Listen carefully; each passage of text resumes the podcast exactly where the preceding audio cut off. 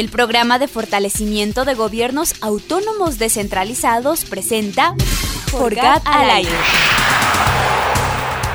Un espacio para abordar los temas de la política pública local, el buen uso de recursos públicos, la eficiencia de los modelos de gestión y la articulación del Estado con la sociedad civil. Forgat al aire con la conducción de Edison Mafla. Forgat al aire.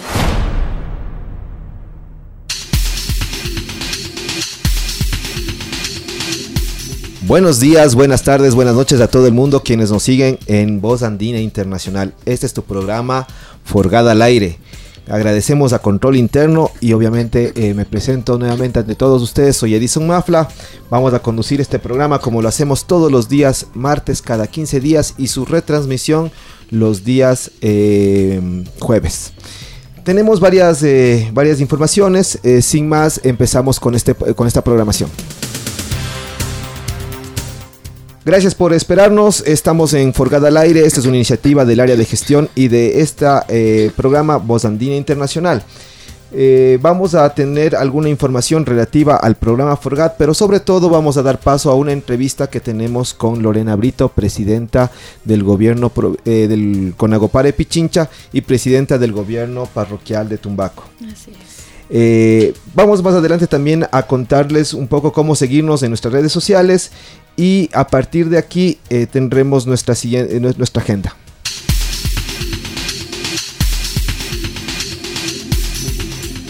Amigos y amigas que nos sintonizan en el programa Forgada al Aire en Bozandina Internacional, les recordamos que tenemos una entrevista muy interesante con Lorena Brito, presidenta del, gobierno provincial, parroquial de Tumbaco y presidenta del con Agopare de Pichincha.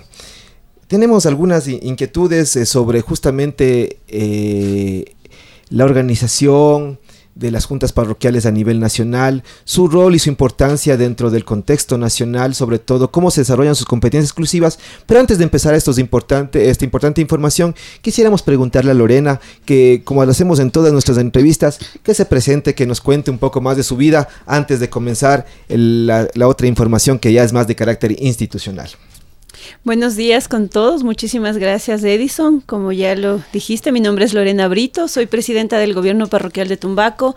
Soy presidenta de Conagopare Pichincha y también soy vicepresidenta nacional de Conagopare.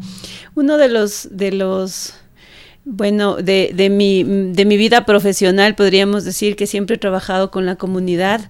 Em, eh, dentro de mis estudios académicos soy abogada, eh, hice mi especialización en contratación pública en esta prestigiosa universidad. También estoy culminando mi maestría en, también en administración pública en la Universidad Andina. Y también estoy eh, ingresado ya a estudiar un doctorado en ciencias jurídicas y lo importante es eh, seguir eh, enriqueciendo mi conocimiento para poder prestar mis mejores servicios hacia la comunidad, que esa es la intención que, lo hacemos como autoridades públicas y bueno, es el rol que me, me, he puesto. Eh, como objetivo primero eh, instruirme, eh, abastecerme de conocimientos y luego impartir esos conocimientos en cuanto a la, al, al, rol que desempeño como representante de la ciudadanía. Siempre le llamó, y nuevamente bienvenida Lorena a este espacio que es un espacio académico, un espacio de la universidad, pero que sin duda alguna nos siguen muchos gobiernos locales de los distintos niveles de, de gobierno en el país. Eh, Lorena, es, es, es fácil eh, llegarse a enamorar de la gestión de lo público. Yo, yo, yo tenía la impresión ahora que le escuché Dice, siempre he estado en, con acciones de, con la comunidad, eh, compartiendo, pero es fácil llegar a enamorarse de, lo, de la gestión de lo público. Bueno, te debe gustar. Yo creo que para estar al servicio de la ciudadanía debe gustarte lo que haces, debes comprometerte con lo que tú propones cuando haces una propuesta de campaña, tú debes em, eh, saber cómo lo vas a cumplir, cómo lo vas a ejecutar, tener conocimiento de qué es lo que puedes hacer y qué es lo que no puedes hacer, porque lamentablemente en, en, en muchas, en muchos gobiernos en muchas ocasiones y en este tema mismo político, eh, generalmente para ganar las elecciones tú ofreces inclusive hasta lo que no puedes hacer. Y cuando se te complica, ya cuando estás en la ejecución del cargo, no puedes hacer lo que tal vez ofreciste, pero no depende de ti, no tienes tú las herramientas necesarias para darle la respuesta a la ciudadanía. Y eso es lo, eso es lo, lo, lo complicado. Entonces creo que va, empieza el trabajo desde ahí. Cuando tú vas a ejercer un cargo público, tienes que saber qué vas a hacer en ese cargo público, qué puedes hacer, qué puedes cambiar, cuáles son tus propuestas y tienen que ser unas propuestas reales y unas propuestas que puedan dar la respuesta a la ciudadanía. Eso me ha permitido a mí poder tener ser una presidenta reelecta, por ejemplo, porque desde el inicio de mi gestión siempre les les propuse a la ciudadanía qué es lo que voy a hacer, cómo voy a hacerlo y cuándo voy a hacerlo, porque eso es muy importante. Y cuando tú, tú tienes, estás al frente de una institución pública, tienes varios retos. Nosotros somos el gobierno local que está a la puerta de la ciudadanía, somos la persona que la vecina de la tienda te golpea la puerta y te dice, mire, esto está pasando. Entonces somos los más cercanos a la ciudadanía. Posiblemente la ciudadanía tiene esa, esa esa perspectiva de que eh, la presidenta del gobierno local o el presidente del gobierno local es quien tiene la respuesta a todas las preguntas, a todas las inquietudes y las soluciones a todos los problemas que se, que se llevan en, cuanto al tema gestión pública. Pero nosotros eh, siempre nos hemos caracterizado por, por buscar la mejor solución o saber qué hacer, porque es muy importante, como te decía, es muy importante que tú conozcas el cargo que tienes. ¿Qué es lo que puedes hacer? Porque eh, eh, lo peor para un ciudadano es que su, su autoridad local le diga, yo no puedo hacer nada por lo menos la gestión es lo que importa y cómo lo canalizas ante las, las demás autoridades que tienen esa, y la verdad es así, ¿no? Porque eh, si nos ponemos a, pensar, el alcalde o los concejales eh, no necesariamente se los, se los conoce en todo su cantón. Así es. Mucho menos de un, prefecto o, su equipo técnico pero el presidente de la junta parroquial y sus vocales salen de la junta parroquial o salen de su casa y se encuentran con su electorado, ¿no? Con su, con su clientela política algunos y con otros que a lo mejor estuvieron en contra de, uno. Entonces seguramente uno sale a la calle y lo primero que va a hacer es preguntarle por todas las obras de todos los otros niveles de gobierno además. Así es, así es. Qué interesante. Y, bueno... Eh, eh, en, Tumbaco, antes de ser eh, presidente de la Junta Parroquial, que participaba de alguna organización local, estuvo al, frente del... ¿cómo, cómo, llegó a ser conocida en la parroquia? A ver, bueno, uno de mis, uno de los trabajos que yo hice en Tumbaco, primero vivo en Tumbaco ya casi toda mi vida, entonces soy tumbaqueña, no de nacimiento, pero tumbaqueña de corazón. Uno de mis, de, de mis anteriores trabajos al gobierno parroquial fue algo em, totalmente desde el otro lado. Yo fui teniente político y como representante del Ministerio del Interior, lo que hacía es el trabajo de control hacia los espacios públicos, el control a la ciudadanía. Y tú sabes que ese cargo es un poquito conflictivo porque tú tienes que poner el orden en la, en la parroquia. Pero, ¿qué es lo que me caracterizó? Es primero sentarle a la ciudadanía, educarle a la ciudadanía y decirle qué es lo que no puede hacer. Decirle, por ejemplo, cómo tiene que funcionar con un permiso de, para su negocio. Decirle qué trámites tiene que hacer. Es decir, empezamos un proceso de educación y concientización social. Eso me permitió tener las puertas abiertas de la ciudadanía porque no solamente es cuestión de ir y sancionar porque la ley es para todos. Yo creo que también se debe trabajar desde un punto de vista humano. Tienes que sentarte con la persona, explicarle posiblemente si no conoce y obviamente si tú ya le explicas y la persona sabe que está, por ejemplo, trabajando sin una licencia de funcionamiento, está abriendo su local sin, sin un permiso respectivo, etcétera, entonces la persona ya va a poner énfasis en eh, en, sacar un permiso, en hacer el trámite o por lo menos ya sabe lo que está haciendo mal. Entonces, cuando tú vas a hacer un control, tú vas donde la persona que ya tiene conocimiento que está haciendo mal. Sí, sabemos que el desconocimiento de la ley no exime de responsabilidad, pero sin embargo no nos queda, eh, eh, no, no, nos quedaba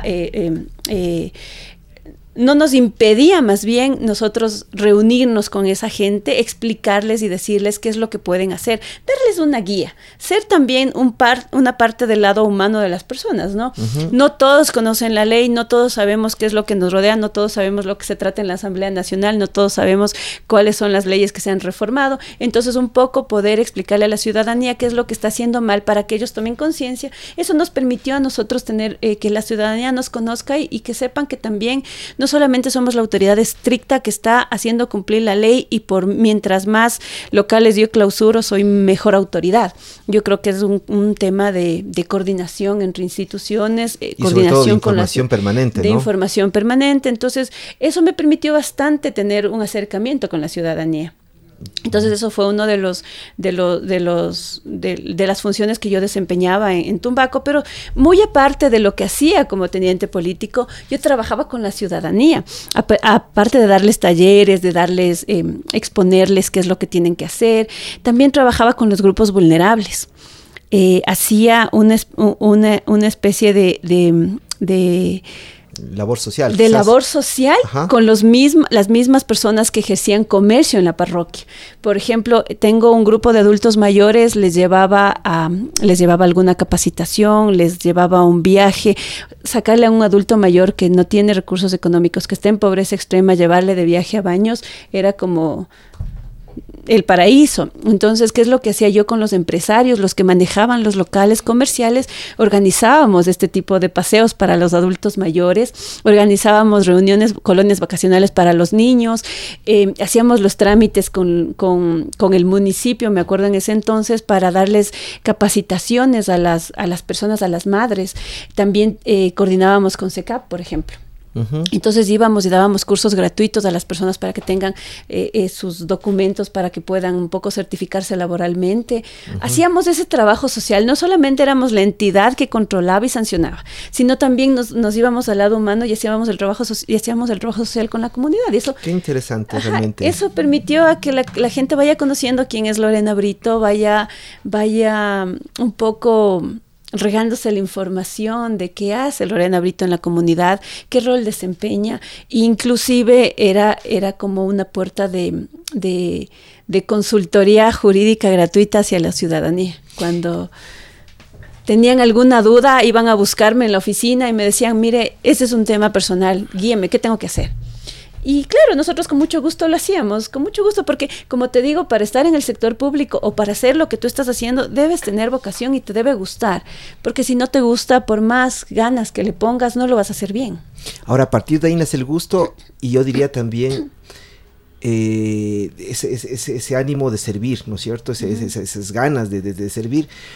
Pero para una mujer, estar en la labor política, y además estar usted al frente de la tenencia política, de estar comandando de alguna manera la policía local en su, en su parroquia, también lleva otros retos, ¿no? Vivimos siempre en un, en, un Ecuador que todavía es machista, todavía tiene ciertos eh, tabúes eh, sobre la gestión pública en general, pero imagínense sobre la mujer liderando la gestión pública. ¿Qué pudo, qué pudo encontrar de eso? ¿Qué aprendió de eso? ¿Y qué, y qué puede ahora rescatarnos y, contarnos, inclusive de pronto si hay alguna anécdota en la cual nos pueda referir justamente esa relación de lo que está, es ser la mujer en el campo de lo público? Así es. Bueno, claro, eso es un reto eh, súper, súper, eh, podríamos decir... Mm, complejo porque, eh, claro, tenemos una sociedad todavía machista que cree que la mujer debe estar en otros aspectos. Pero bueno, yo creo que, con el pasar del tiempo nosotros, las mujeres, hemos demostrado que tenemos la misma capacidad que tienen los hombres, tenemos la, la, misma vocación. Eh, creo que es un tema más bien más bien de nosotros demostrar a la ciudadanía, demostrar a la sociedad que no somos menos, que nosotros podemos, por ejemplo, al estar yo a cargo de, eh, de como autoridad civil con la Policía Nacional, no se me presentaron inconvenientes, gracias a Dios. Eh, siempre pues, pude eh, mantener mi perfil como autoridad eh, y, la policía lo aceptaba. Em, he tenido, claro, varias reuniones de coordinación, por ejemplo, en operativos de control, tú llevar a cabo todo un contingente de, de personas. Y creo que sí ha habido mucha consideración por parte de la Policía Nacional en este, en este sentido. Lo hablo personalmente como desde mi perspectiva. No sé si posiblemente eso no, suceda con otras lideresas, pero en, cuanto a mi, ámbito, a mi ámbito he tenido bastante aceptación. Eso me ha permitido tener esa confianza, ¿no?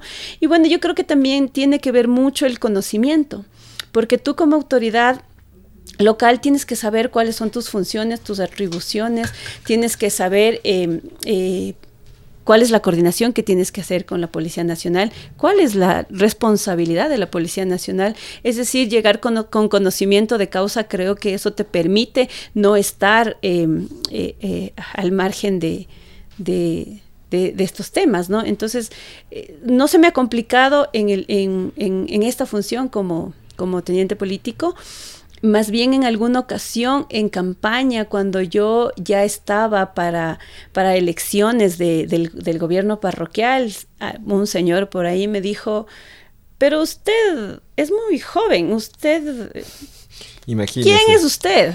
Bueno, siempre van a ver los detractores, ¿no? Pero imagínese, joven, mujer. Ajá. Entonces, muchos eh, a lo mejor ni siquiera investigan qué profesión tiene siquiera. Sí, de Solamente es la primera imagen, ¿no? Mm, sí, sí, de hecho me calificó, me dijo, pero usted, ¿quién es? Usted no debe ser nadie. Entonces, em, eh, claro, el señor tenía una visión bien machista, ¿no? Como que eh, el, presidente del GAD parroquial tiene que ser un hombre mayor de, con conocimiento, porque inclusive antes se, manejaba ese contexto, ¿no? Claro. Por ejemplo, el teniente político tiene que ser una persona reconocida, eh, con una trayectoria eh, en el pueblo, tiene que ser una persona de, edad avanzada, porque eso, eso pasaba. Entonces, claro...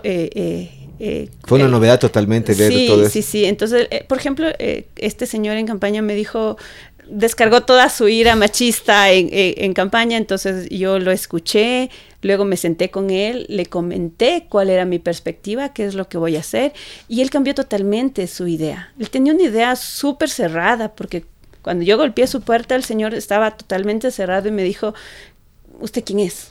Claro. como que por poco fue, ¿qué se cree usted? Entonces, cuando conversamos, él cambió totalmente su, su, perspectiva sobre el tema político local. Entonces, de hecho, él me dijo, ¿sabe qué? Usted me ha cambiado la, la, la, la, idea que yo tenía sobre el GAD parroquial, la junta parroquial anteriormente. Entonces yo voy a votar por usted. yo y mi familia vamos a votar por usted. Y yo le dije que muchas gracias, que, que claro, lo, lo, que habíamos conversado, eso es ejecutable y eso es lo que voy a hacer. Y eso es lo que me ha permitido, como digo, eh, eh, tener la apertura de la ciudadanía, haber participado nuevamente y otra vez estar al frente del, del gobierno parroquial de Tumbaco, ¿no? Entonces el conocimiento es importante. Muy importante el, valor de la palabra es importante. También. El valor de la gestión y obviamente cumplir con lo que, con, lo que se ofreció tiene que ser como los parámetros básicos para toda gestión. Eh, y en ese sentido, Tumbaco es una parroquia grande y es una parroquia también, yo pienso que bastante diversa en su composición. Eh, ¿Cómo ha visto usted a la ciudadanía más bien receptiva hacia la propia junta parroquial? Y digo a la junta parroquial, no tanto en función a, los propios, a los líderes o lideresas de la junta, sino a la propuesta que ustedes han tenido durante estos, ya van a ser cuatro años, ¿no es cierto? Eh, estamos en el primer semestre de la nueva gestión. Ah, no, son cinco años fueron cinco anteriores, años fueron la anterior. cinco años y, medio va a ser ahora, entonces. Eh, ¿Cuál ha sido la respuesta de la gente? ¿Se involucra, no se involucra? ¿Sigue en su zona de confort? ¿Solo que está, está pendiente del voto? ¿O sí se puede, o sí se puede ser parte cogestora de, la, de los programas y proyectos que están previstos en la Junta Parroquial? Bueno, Edison, te comento que, por ejemplo, Tumbaco es una parroquia que ha tenido un crecimiento poblacional bastante avanzado y por el mismo hecho de tener ese crecimiento poblacional, eh, no toda la gente nació en Tumbaco, no toda la gente es del tiempo de cuando inició la parroquia. Entonces tienes bastante migración que, vive ahora en Tumbaco. Y claro, hay mucha gente que viene de, Quito, va a vivir en una parroquia rural y no, no, no, no, comprende el contexto de una parroquia rural, porque tú sabes que en, en Quito, tú sabes que como es ciudad, tú tienes el alcalde, vas a un, a un lugar cercano porque estamos a media hora de, Quito, que cree que es Quito, obviamente es parte del cantón Quito, pero es una estructura totalmente diferente. La gente desconocía qué era el gobierno parroquial, qué era la junta parroquial. La gente desconocía totalmente. Entonces, cuando llegamos a la junta parroquial, al gobierno parroquial, empezamos primero a e, educarle nuevamente a la gente, y eso creo que es algo que me ha caracterizado. Primero, a decirte qué es el gobierno parroquial, a que la gente se empodere de su gobierno parroquial y a que la gente sepa, porque claro, el, momento que saben que tienen una autoridad local es, usted tiene que cumplirme esta competencia. Entonces, también había que educarle a la ciudadanía y decirle, yo tengo estas competencias, el municipio tiene estas competencias, el Consejo Provincial tiene estas competencias.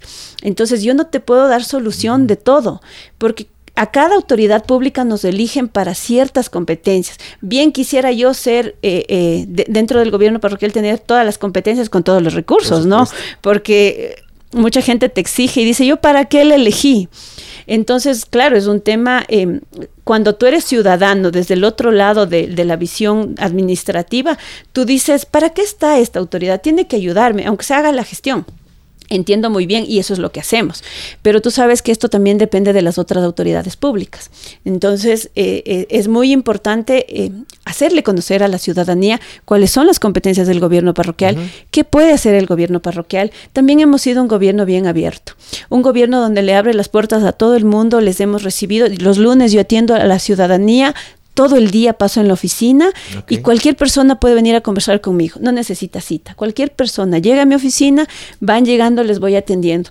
Te comento, Edison, que inclusive hay gente que, que viene también a hacerme consultas jurídicas.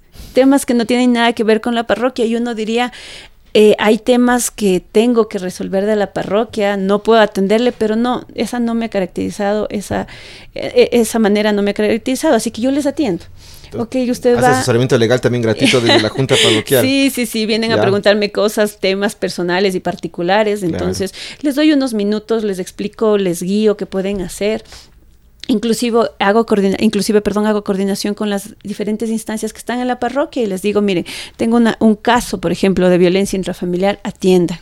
Entonces hacemos eh, e, este ejercicio ciudadano, ¿no? De la participación ciudadana también dentro de nuestra toma de decisiones, porque, por ejemplo, hacemos las asambleas de presupuestos participativos donde invitemos a toda la ciudadanía y, y con ellos decidimos cuáles son las obras que vamos a ejecutar. Obviamente, viendo eh, eh, cuál es nuestra planificación como, como gobierno local, porque eso es muy importante.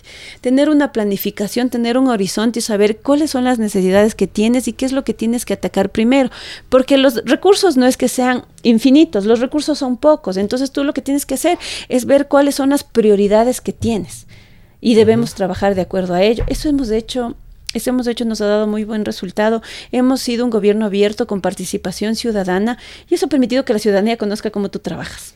Nos estamos acercando a la primera parte de esta entrevista, pero no quisiera eh, cerrar eh, la misma si, si, no topamos un, tema. Hemos hablado un poco de la persona, eh, de la lideresa, de la gestión con la ciudadanía y aquí frente a este tema de lo que tú decías, también hay que informarles, también hay que iniciar un proceso de inclusive de educación ciudadana para que la, para que la ciudadanía se acerque. ¿Cómo ha sido entonces esa comprensión ya después de que han sido informados, después de que han sido sensibilizados de alguna manera a la ciudadanía y que, y que además se sienten no solamente reconocen el rol del gobierno parroquial, sino que además sienten ser parte de ese gobierno local. ¿Cómo ha sido este, este ejercicio de, los, de, la demanda ciudadana con respecto a la oferta que tú puedes dar como junta parroquial? Eh, ¿en, dónde han llegado, en, dónde han llegado los acuerdos y en dónde es, todavía se tiene que mejorar? Bueno, te comento que el inicio de la gestión era, era un caos porque todo el mundo venía a exigirte cosas que tú no podías cumplir exigirte, por un ejemplo, que les hagas el alcantarillado de su calle, que les des el agua potable. Entonces, claro, lo que primero iniciamos así, eh, eh, eh, realizamos es con la ciudadanía, no es cerrarle las puertas, decirle, no es mi competencia, vaya al municipio, sino, ok, hagamos asambleas barriales. En estas asambleas barriales vamos a determinar cuáles son sus necesidades y de estas asambleas barriales vamos primero a organizar a la ciudadanía porque para nosotros y para toda organización, eh, eh, perdón, eh, institución pública es complicado coordinar con 50 mil habitantes. Entonces, ¿qué es lo que primero empezamos haciendo? Ok, vamos a hacer asambleas ciudadanas donde vamos a recoger todas sus necesidades y de ahí parte el plan de desarrollo. Ok, tengo todas las necesidades de todos los barrios de mi parroquia, me he reunido con todos y cada uno de ellos y me han dicho cuáles son las necesidades. De ahí va a partir mi planificación. ¿No es cierto? Entonces ya, ya tienes todas las necesidades de tu parroquia, empieza a organizar a la gente. Eh, eh, claro, si bien es cierto, toda la ciudadanía tiene el derecho de hacer su petición, pero claro, em, eh, estas, estas decisiones las tomamos en asambleas porque, porque generalmente hay dirigentes o hay personas que toman, que, que, que hacen una petición como con, intereses particulares. Por ejemplo, y nos ha pasado y pasa en todos los niveles de gobierno, que, que un grupo de personas quiere, quieren que les construyas una cancha de césped sintético en su barrio cuando la necesidad es del agua potable. Entonces, la toma de decisiones las hemos hecho a través de asambleas. Entonces, la asamblea es la que decide cuál es su obra prioritaria. Como te decía, los recursos no son muchos. Entonces, ¿qué es lo que tenemos que hacer? Ok, tenemos tantos recursos, veamos cuál es la prioridad de su barrio. Entonces, no hay que tener una, una animadversión a la participación ciudadana, al contrario, sí puede ser uno de los mejores eh, mecanismos para poder incentivar el desarrollo de un territorio. Es, es uno de los mejores mecanismos porque cuando tú tomas la decisión, el momento que, que, que que ya se va a ejecutar el proyecto, la ciudadanía está empoderada de los proyectos. ¿Y, cómo es ese empoderamiento? ¿Participa de la obra? En algunas ocasiones, por ejemplo, nosotros tenemos el, sistema de, cogestión con la ciudadanía. Mm. Eh, eso lo hacemos con el gobierno de la provincia de Pichincha, lo hemos hecho. Nosotros, eh, por ejemplo, en el caso puntual de la parroquia de Tumbaco, donde yo sí hago obra pública en en, concurrencia con otros niveles de gobierno, lo que hemos hecho y de acuerdo a la, ordenanza que maneja el, el, gobierno de la provincia es ustedes ustedes hace, eh, son partícipes eh, dentro de la cogestión, aportan con una parte de la obra, pero luego ya no pagan impuestos de esa obra. Es decir, de lo que la obra pública te cuesta en impuestos, te cuesta 100 mil dólares, por darte un ejemplo, cuando haces cogestión la obra te termina costando 20 mil. Pero, ¿qué significa? El 80% del, del, del, recurso es no reembolsable, es decir, lo asumimos nosotros como instituciones públicas. Eso es muy interesante, por, sobre todo en los gobiernos parroquiales. Es muy interesante porque la ciudadanía cuando no es partícipe de la ejecución de una obra no la cuida. Cuando la ciudadanía, por ejemplo, nosotros antes de iniciar una obra pública, lo primero que hacemos es una socialización para solicitar que la ciudadanía haga sus acometidas de agua, que ponga alcantarillado, que, haga las acometidas, que construya las veredas, es decir, que se empodere de la obra porque nos ha pasado. O sea, generalmente los, los municipios son quienes hacen la obra directo, pero no le, no le no le no socializan con la ciudadanía. Entonces tú de repente te levantaste y, te das cuenta que ya están pavimentando tu calle. Tú dices muy bien porque es responsabilidad municipal. Pero pero por ejemplo, el no socializar esta obra te das cuenta que más adelante había un terreno que no tenía servicios básicos y como ya está la obra, bueno, no importa, le pido pido autorización a la entidad competente, rompo el pavimento e ingreso mis mis mis servicios. Y eso significa que la, la, obra que te costó como autoridad pública planificar durante un año termine destrozada por la irresponsabilidad ciudadana de no realizar sus acometidas de agua potable, de alcantarillado. Entonces yo creo que es muy importante la participación ciudadana siempre antes de ejecutar cualquier obra pública. Amigos y amigas, miren ustedes entonces los gobiernos locales, los gobiernos parroquiales específicamente y particularmente con, con esta participación que tenemos de Lorena, nos ha recreado todo el rol, todo el compromiso, todas las responsabilidades que debe tener eh, una autoridad local en la gestión parroquial y es tan complejo porque tiene que interactuar no solamente con instituciones eh, públicas o privadas, sino con la propia ciudadanía, quienes, eh, o dependiendo de la actitud de la autoridad local, va a permitir o no que ésta participe no solamente desde la planificación, sino también la ejecución y, ¿por qué no?, del cuidado y mantenimiento de la obra pública. Qué interesante y qué bueno este, este, este, primer momento. Vamos a hacer nuestro, nuestra primera pausa, tendremos un interludio musical y luego seguimos avanzando. Amigos y amigas, no nos quites eh, del, del, del del programa. Estaremos pendientes también. Al volver, eh, tenemos la segunda parte con Lorena Prito, presidenta de la Junta Parroquial de Tumbaco y presidenta del gremio provincial de Pichincha de las juntas parroquiales. Ya volvemos.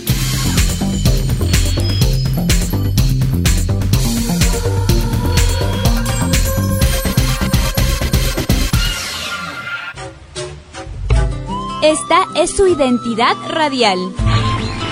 Voz Andina Internacional. Voz Andina Internacional.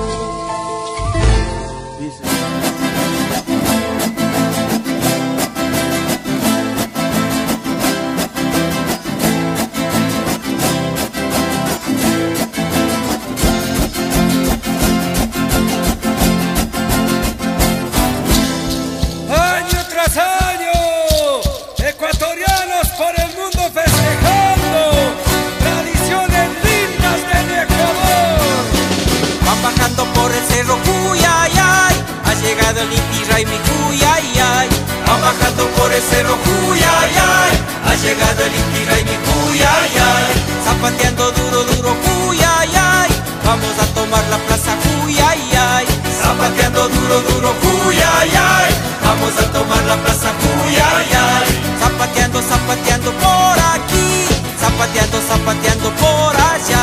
Zapateando, zapateando por aquí.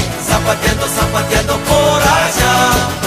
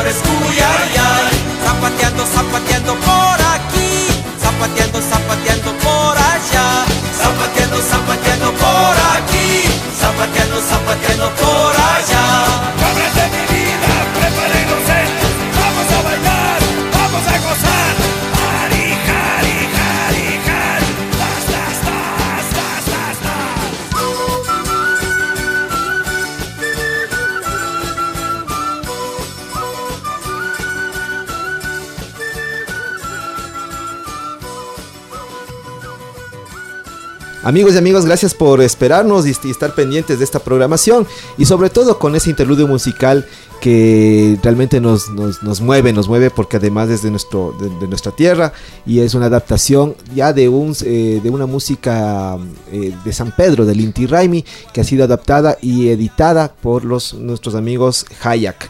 Em, presidenta, Lorena, queremos conversar contigo ya pasado un poco de lo, de lo que fue el contexto de esta junta parroquial, de cómo tú llegaste a la junta parroquial, se han venido retos inmediatos, ¿no? Después de una, no solamente de una reelección, ahora eres, eres vicepresidenta del, del gremio nacional de juntas parroquiales y además eres presidenta del gremio provincial de Pichincha.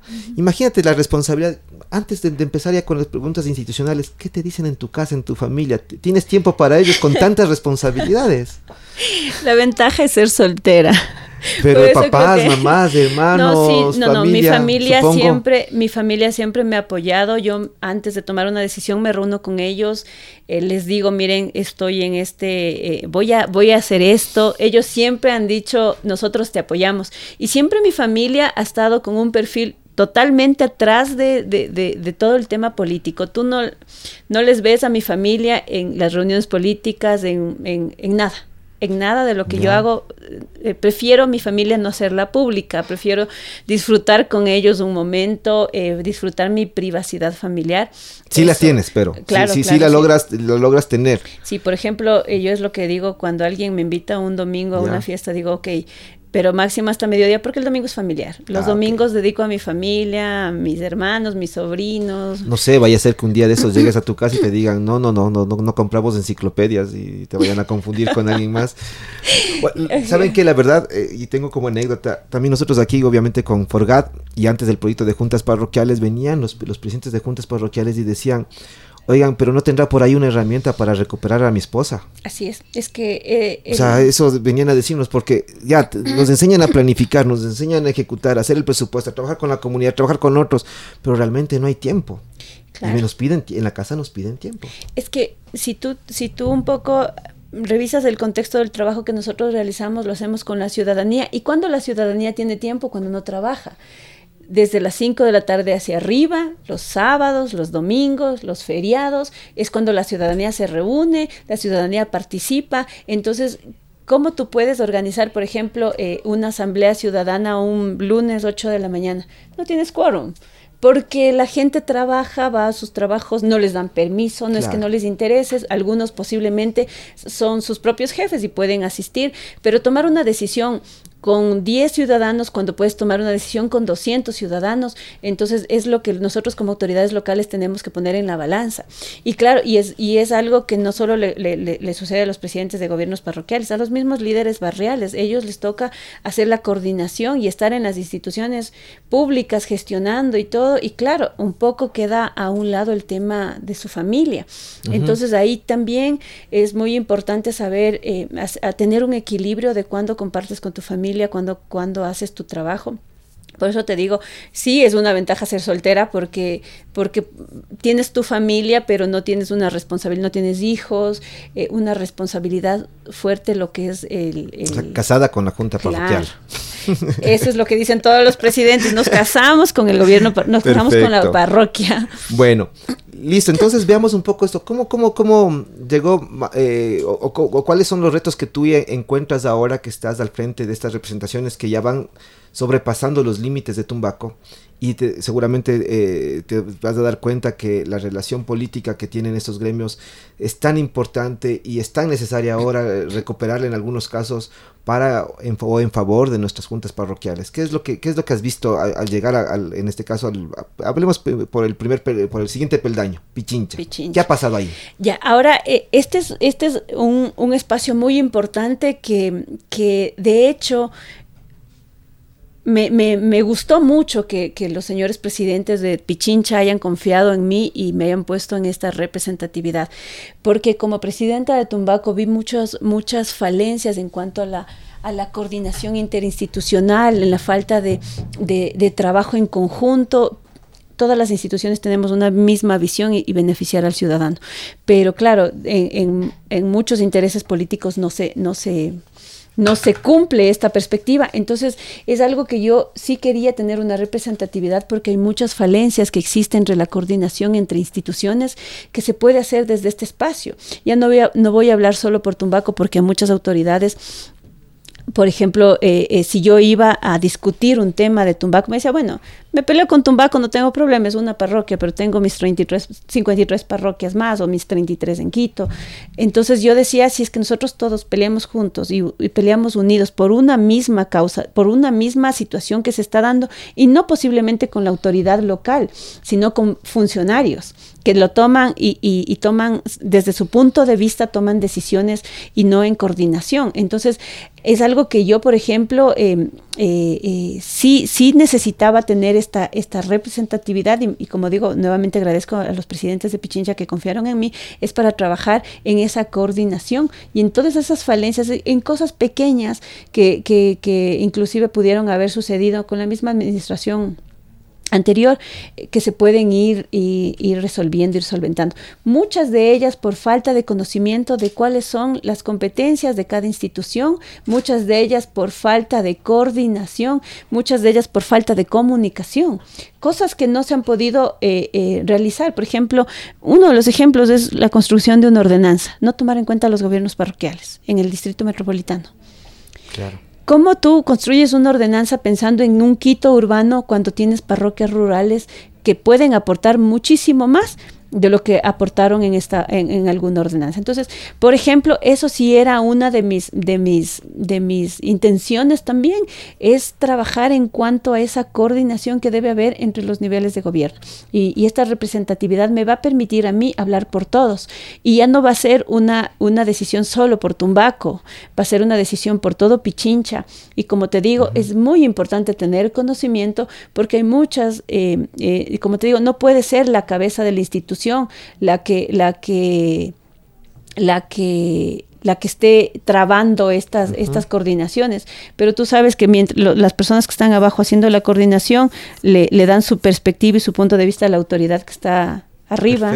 Toman decisiones y, y, o sea que, por ejemplo, por poner un tema que, que englobaría lo cantonal y específicamente lo de Quito, el Conagopare Pichincha entonces debería abrir las puertas, por ejemplo, a la discusión del estatuto autonómico que en este momento están haciendo. Así Y si no está, entonces está faltando una pieza clave en ese estatuto autonómico o de líderes claves, actores claves que tendrían que informar y sobre todo argumentar qué, se debe, qué debe contener ese estatuto. Así es, claro, entre esos y, varios otros temas que se están tratando, por ejemplo, el interior del Consejo Metropolitano, es algo que tenemos nosotros que, ser, que estar pendientes porque no hay que olvidarse, la mayoría de decisiones que toma el, Distrito Metropolitano, el, Consejo Metropolitano es a nivel de lo urbano. ¿Qué pasa con lo rural? ¿Por qué em, no hay esa coordinación? Obviamente también un poco eh, culpo a las administraciones pasadas que no hubo esta decisión de coordinación, porque siempre hemos tenido con Agopar. Entonces, sí necesitamos que las personas que estén al frente vayan a discutir, vayan a, hablo de, tener este diálogo, no, no, no pelear. Porque cuando tú tienes el conocimiento, tú posiblemente lo que tú aportas es muy valioso para lo que las otras personas están desconociendo. Entonces yo creo que es muy importante sentarte en esas mesas de trabajo y decir, esta es mi perspectiva, este es mi punto de vista y esto es lo que nosotros deberíamos hacer para tener una mejor coordinación. Por ejemplo, ahora eh, hemos tenido bastante apertura por parte del municipio de Quito, la administración actual, entonces estamos trabajando muy bien y eso nos va a permitir a que nosotros también podamos eh, eh, tener esta coordinación entre instituciones y no cada quien apuntalando a lo que mejor le salga. Eh, ¿Cuáles son entonces ahora los, los principales retos, así, al menos desde la actitud que tiene Lorena Brito en su junta parroquial, de hacer las cosas que se pueden hacer, las que se pueden ofrecer y las que se pueden cumplir? ¿Cuál es la agenda ahora para Pichincha? ¿Qué es lo que se, han comprometido ustedes con la provincia?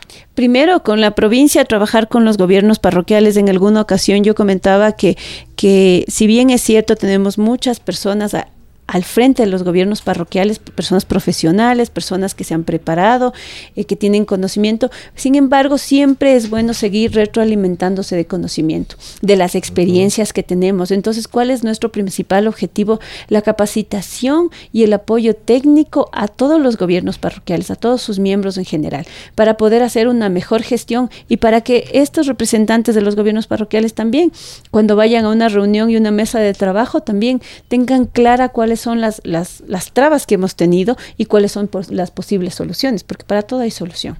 Es cuestión de sentarse y buscar soluciones a la ejecución de los proyectos y programas que tengamos los diferentes niveles de gobierno. Entonces tenemos fortalecimiento de capacidades y apoyo técnico, eso es lo principal que, Pichincha se va a concentrar. Así es. Perfecto.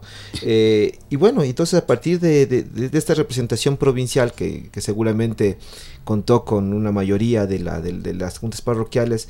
Esta relación con las juntas parroquiales ha ido eh, creciendo, como usted ha visto, cómo, cómo han sido las reuniones del, gremio Pichincha. ¿Dónde se reúnen las juntas parroquiales en Pichincha? Bueno, al, al, inicio de la gestión, el 17 de junio, cuando me eligieron los señores presidentes, la administración pasada lo que hizo es recoger los, los muebles de Pichincha y ponerlas en una sala de capacitaciones y decir que esa oficina no nos pertenecía. Entonces, lo que primero iniciamos es hacer la gestión para recuperar las oficinas que eh, Inmobiliar había entregado, eh, había entregado a, a, a Conagopare Nacional. Eh, solicitamos a Conagopare Nacional que nos que se realice la gestión para que se devuelva a las oficinas porque fueron entregadas a una a una institución privada.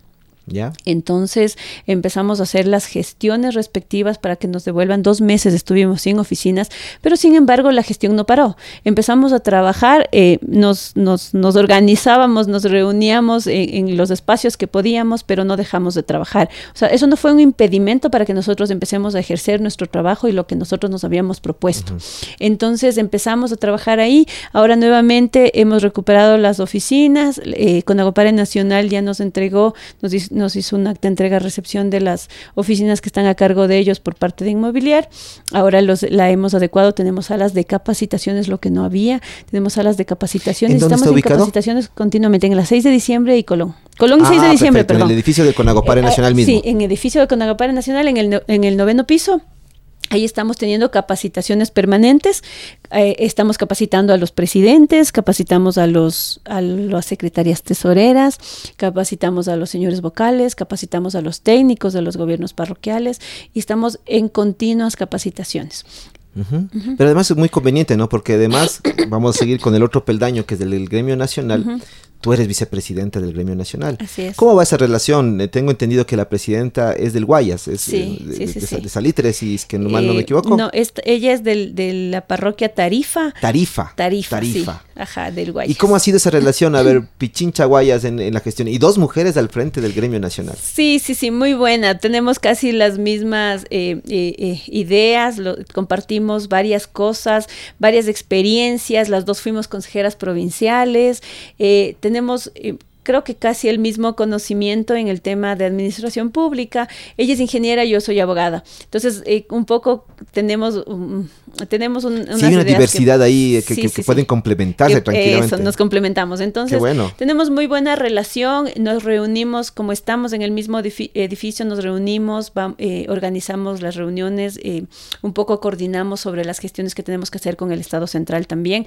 Ahora, en el tema nacional, estamos trabajando que vamos a ser parte y partícipes de la Comisión de Gobiernos Locales en la Asamblea Nacional para las reformas del COTAD, que es algo muy importante y es algo que, por ejemplo, te digo, a mí me interesa muchísimo ser partícipe, me interesa bastante, porque claro, parte del gobierno parroquial, de todas las, las falencias que tiene la ley, parte del gobierno, perdón, del, del, de Conagopare provincial, que también eh, eh, la ley nos nos afecta en algunas en algunas circunstancias como te decía por ejemplo el desconocimiento de la ley de algunas algunos funcionarios administrativos que toman decisiones por delegación de la autoridad principal toman decisiones que afectan a las gestiones y a las competencias de los gobiernos parroquiales. Entonces sí vamos a trabajar bastante y vamos a inmiscuirnos bastante en el tema de las reformas a la ley vamos a trabajar bastante en algunas en algunos acuerdos ministeriales que afectan al buen funcionamiento de los gobiernos parroquiales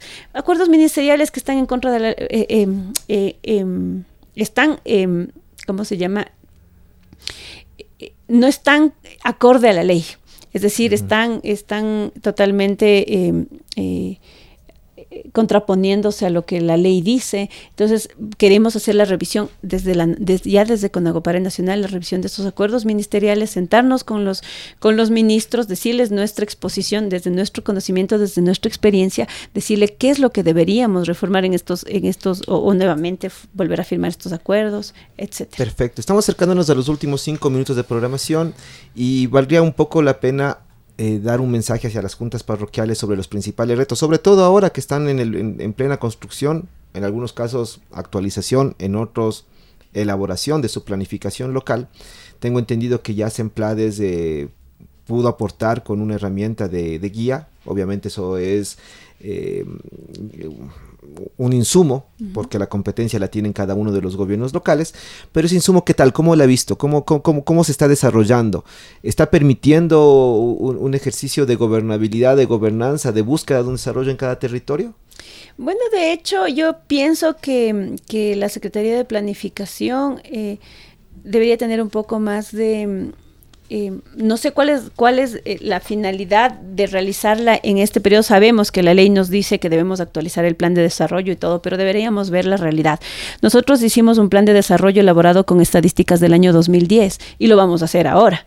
Entonces, en el 2020 vamos a tener el censo, el cual nos va a cambiar las estadísticas reales de cuánta población tienes, cuántas necesidades básicas. Entonces, yo creo que se debe también tomar en cuenta el censo del año 2020 para empezar la planificación, tanto eh, en, todos los niveles de gobierno, porque va a cambiar. ¿Qué alternativa o mecanismo es para poder incluir después de un poco de información para que no sea ahora el tener un plan definitivo, sino a lo mejor tener una proyección? Yo creo y que. después datarlo a, lo que vaya a pasar en Sí, yo creo que más bien el tiempo de entrega de los planes de desarrollo debería ser un poco más extenso puesto que nosotros tenemos ahora en el 2020 el nuevo censo y te va a cambiar totalmente la realidad. Ahora esperemos que ese censo no se demore mucho también en entregarse la información, porque si no determinaría siendo que para las juntas parroquiales alrededor de dos o tres años para que puedan recién hacer la planificación con datos más oficiales. Más oficiales, claro. Y actuales, y actualizados. Claro, claro, eso es... Sí, realmente es un tema muy complejo. Nosotros desde la universidad estamos viendo con bastante preocupación justamente el tema de la planificación local, uno, por el tema del marco legal. Todo lo que tiene que estar en, los presupuestos tiene que estar previamente planificado. y, el, previamente planificado es el PDOT. Entonces, en algunas juntas parroquiales nos decían, Edison, teníamos justo trabajado la planificación hasta el 2019. No tenemos más. No hay otras proyecciones. Le digo, bueno, pero ¿qué quedó pendiente? Seguramente hay cosas pendientes, pero tenemos que tener una proyección a más largo plazo. Y si no tenemos el plan de desarrollo ahora, vamos a tener complicaciones en el 2020, 2021, 2022. Imagínense. Es que de hecho, el, em, la, misma, la misma metodología de, elaborar el plan de desarrollo te dice que tú inicias tu gestión e inicias, e inicias eh, elaborando tu plan de desarrollo. Entonces, creo yo que si, si la autoridad anterior la planificó hasta el 2025, la autoridad que viene te va a decir, no, a mí no me sirve esa planificación, ah. yo quiero hacer mi plan de trabajo. Está salvado, esa junta parroquial está salvada, porque hay juntas parroquiales que no planificaron tanto tiempo. Claro, claro, pero, pero yo te estoy hablando más bien desde el punto de vista político, porque desde el celo político, desde el celo político tú vienes con una planificación y generalmente es muy, muy, muy bajo el índice de, la, de, de que la autoridad saliente o la autoridad entrante, perdón, esté de acuerdo con la autoridad saliente. Casi siempre llegamos y decimos, ah, esto no puedo hacer por culpa del anterior. Entonces yo creo que si nosotros decidimos aceptar este cargo, este reto, no podemos culpar lo que el anterior no hizo o dejó de hacer, o, o hizo tal vez. Lo que tenemos que hacer es, ok, yo voy a hacer mi plan de trabajo, por eso estoy aquí. Yo vengo a darles la solución tampoco vengo a quejarme porque, porque claro, ese es la, la, el justificativo de varias autoridades. Es que como el anterior hizo esto, no puedo hacer esto. No, o sea, a usted le eligieron para que usted busque la solución a lo que, por eso el anterior no sigue ahí, ¿cierto? Entonces, creo que es un tema también de, de cómo tú políticamente ves el tema de la planificación. Definitivamente. Bueno, nos quedan muchos temas por, por, por, tratar, pero no podemos cerrar esta tertulia tan, tan interesante y que te comprometemos, Lorena, para de pronto tratar otros temas dedicados a los gobiernos locales. Em, sin antes eh, que las, tú nos puedas de alguna manera también retroalimentar a la academia. Bajo este contexto de la, de la tertulia, de lo que tú has evidenciado, de las lecciones aprendidas, de los retos que identificas como autoridad local, ¿Qué le podemos decir a la academia? ¿Qué podemos exigir a la academia, a los gobiernos locales, para que sean parte de ese proceso de fortalecimiento seguramente o de, de crecimiento y de madurez de esta junta parroquial que todavía sigue siendo nueva? Sí, así es.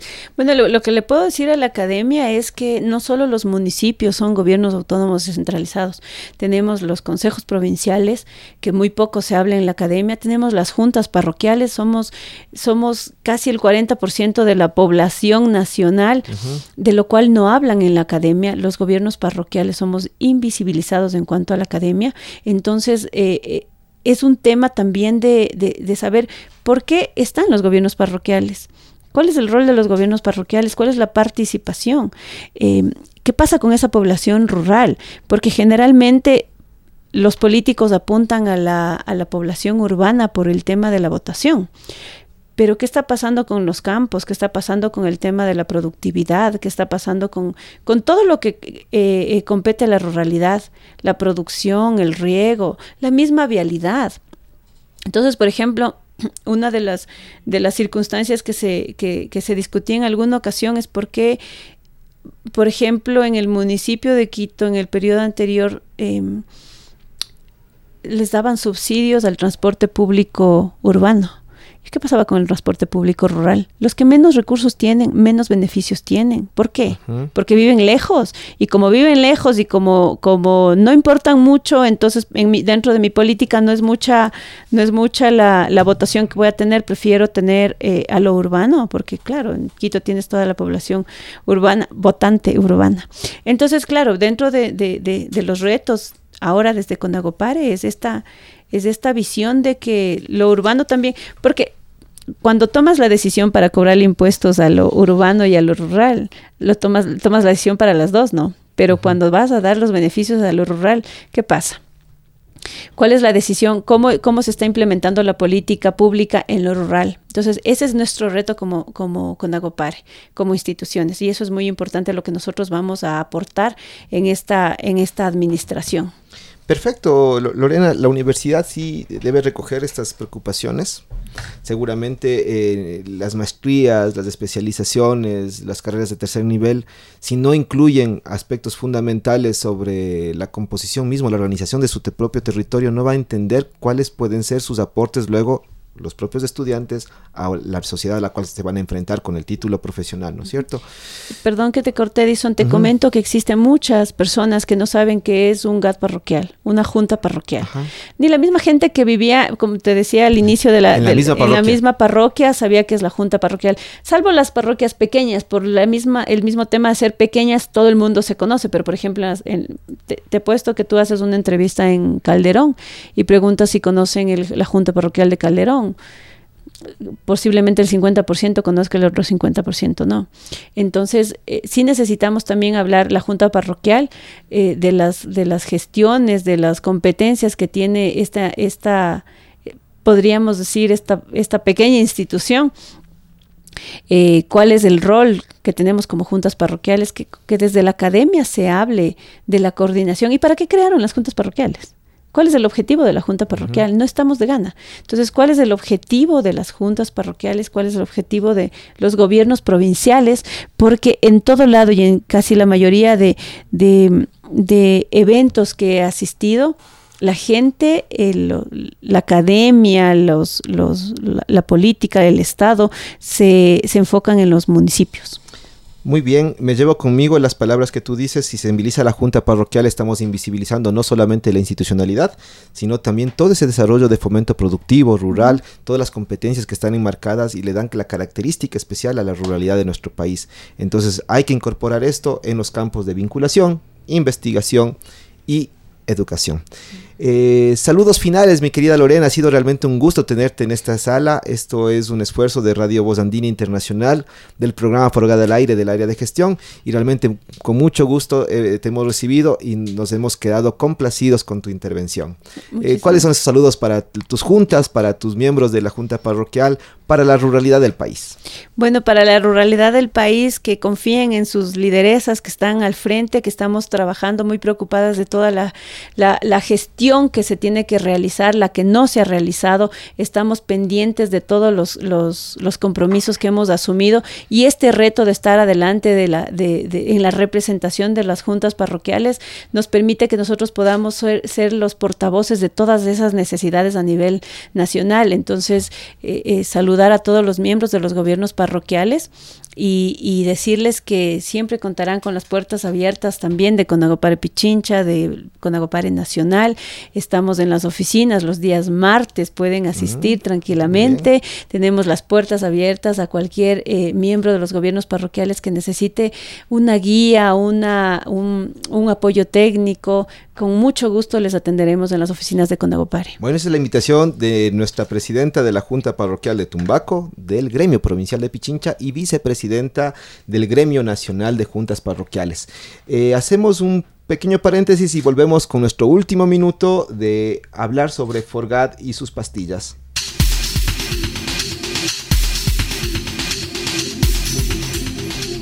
Amigos y amigas, miren qué interesante la entrevista que tuvimos ya con Lorena Brito. Ella, eh, eh, ella nos habló sobre la ruralidad del, país desde su rol, desde su rol de autoridad local, provincial y nacional.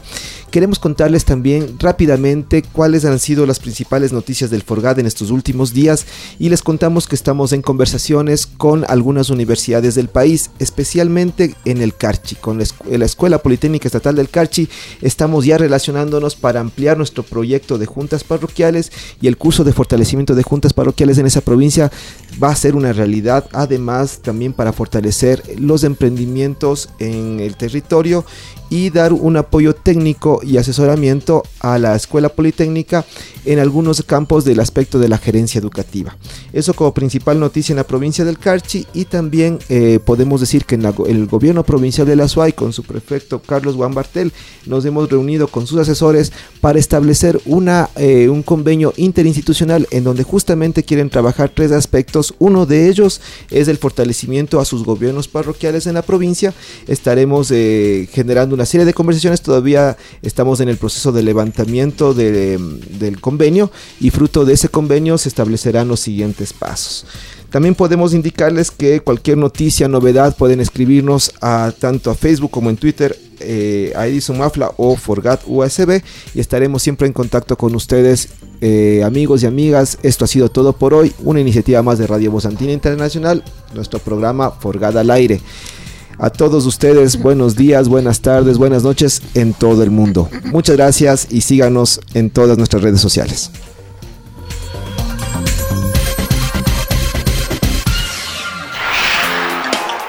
Por Gada al Aire fue una producción del Programa de Fortalecimiento de los Gobiernos Autónomos Descentralizados. Les agradecemos por su generosa compañía.